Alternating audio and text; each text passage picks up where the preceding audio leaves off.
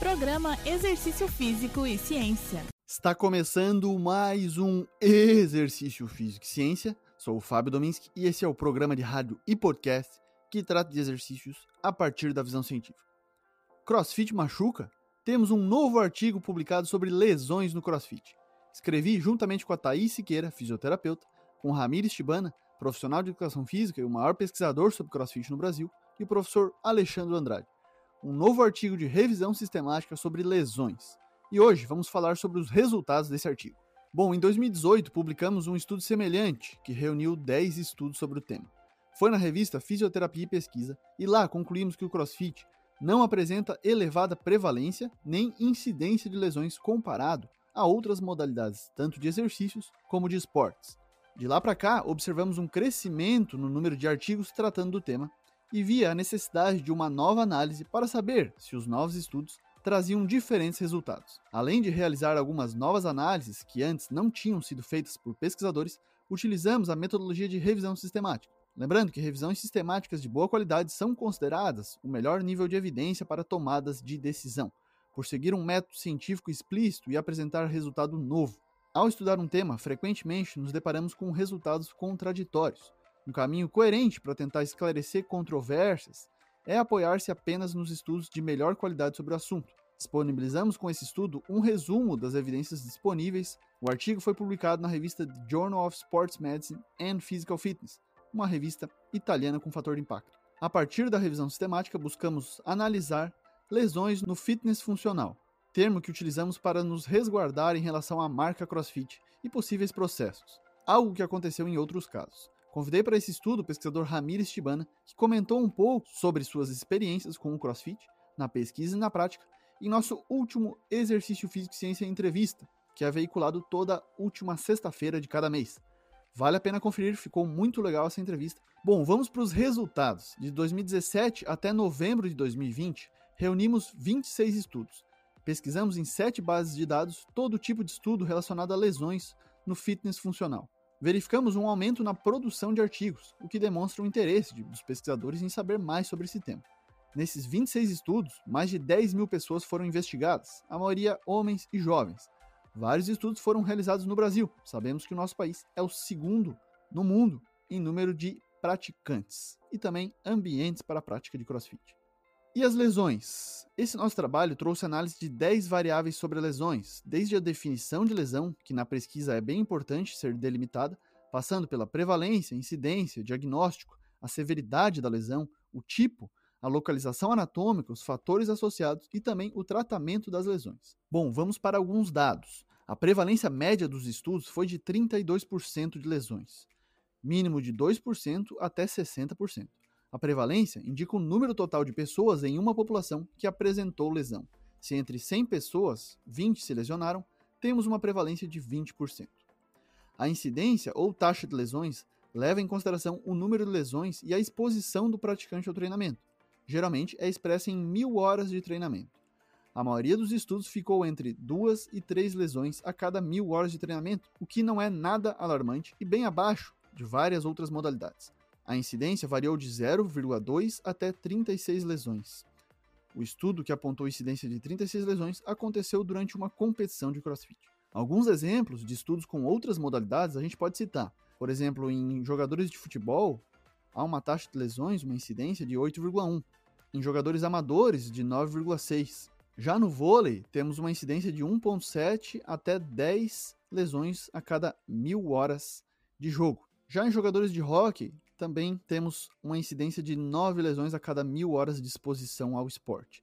Na corrida de rua, taxas de 2 a 33 lesões por mil horas. No handebol, 2,5, 5,4 no triatlo, 5,4 na ginástica e no rugby, 26,7 a cada mil horas de treinamento. Bom, onde as lesões mais ocorrem no crossfit ou no fitness funcional? Bom, em relação à região do corpo, observamos, assim como nos primeiros estudos, é, continuam sendo os ombros, a lombar e os joelhos. Um dos estudos até indicou alguns exercícios que causaram mais lesões e merecem maior atenção, como o clean and jerk, o deadlift, né, o levantamento terra, e o snatch. Na lombar, outros estudos apontam a redução da curvatura fisiológica das costas quando realizando exercícios de levantamento de peso, como o levantamento terra. Atenção deve ser dada a movimentos com amplitude elevada do complexo do ombro, assim como necessidade de estabilização do complexo do ombro. Uma das coisas mais importantes para mim em um artigo são as aplicações práticas.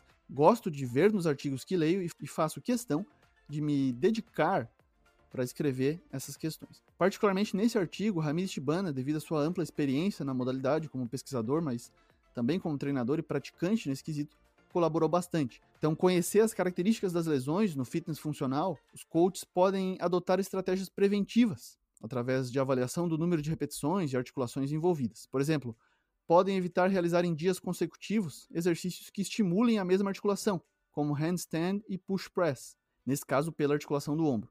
Outro exemplo pode ser os wall balls e thrusters. O tipo de lesão mais comum foram as musculares, seguido pelas ligamentares e nos tendões. A severidade das lesões, embora investigada em poucos estudos, foi de leve a moderada. Existem alguns fatores associados às lesões, porém é fundamental dizer uma coisa: uma relação complexa de múltiplos fatores de risco e eventos é responsável pelas lesões. Isso não somente no CrossFit. Os fatores externos ou extrínsecos têm papel mais importante nas lesões do que os fatores internos ou intrínsecos, como sexo, idade ou lesões prévias. No nosso primeiro estudo, esses foram fatores que estiveram associados, então os homens se lesionavam mais e quem tinha lesão prévia também, porém a idade não esteve relacionada às lesões. Já no estudo presente, entre os fatores associados com as lesões, o tempo de prática, ou seja, a experiência com a modalidade, sugere que os participantes que têm mais experiência parecem se machucar mais frequentemente comparado aos que têm menos tempo de experiência. Porém, os resultados ainda não são consistentes. Características de treinamento, como a experiência, a frequência, o tempo de prática, o nível ou categoria e a participação em competições foram mais relacionados às lesões, comparado então ao sexo, à idade e às lesões prévias. O nível do praticante esteve associado à lesão, então atletas competitivos têm mais chance de sofrer lesões do que atletas iniciantes devido à necessidade de um alto nível de proficiência técnica e a, além dos longos períodos de prática, que expõem mais esses praticantes. Os tratamentos para as lesões mais citados foram a fisioterapia, a cirurgia, injeções com corticoides e medicamentos anti-inflamatórios. A maioria foi tratada com fisioterapia, até por conta do tipo de lesão. A maioria foi muscular, além da severidade de leve a moderada. A maioria das lesões foi autorrelatada, ou seja, o próprio praticante indicava no questionário. A maioria sem diagnósticos, com testes de imagem ou consulta médica. Esse tipo de lesão pode apresentar respostas favoráveis ao tratamento conservativo, com técnicas da terapia manual e cinesioterapia. Uma coisa importante que não posso deixar de mencionar é que a maioria dos estudos não é de alta qualidade. Existem vários aspectos que apontamos para que os futuros estudos sobre lesões melhorem metodologicamente, para que a gente possa confiar mais nesses dados. Todos os artigos apresentaram alto risco de viés. Viés é um erro sistemático na condução do estudo que pode influenciar os resultados. Na minha visão, precisamos então conduzir estudos mais controlados para verificar as lesões no CrossFit. Uma coisa simples é a própria definição de lesão. A falta de padronização nessa definição pode influenciar diretamente a prevalência e a incidência.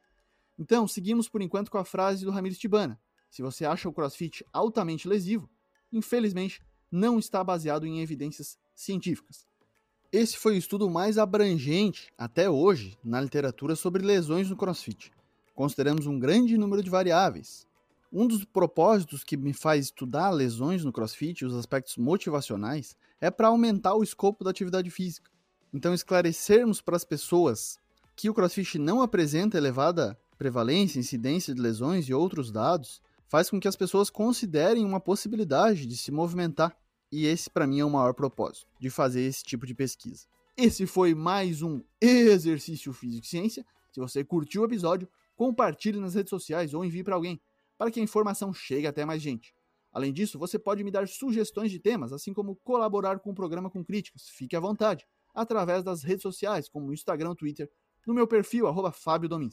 Lembrando que todos os nossos programas estão no Spotify, no Google Podcast, na Amazon Music e no Apple Podcast. Um abraço e até a próxima. Você ouviu Exercício Físico e Ciência com o professor Fábio Dominski, na Rádio Desk FM 91.9.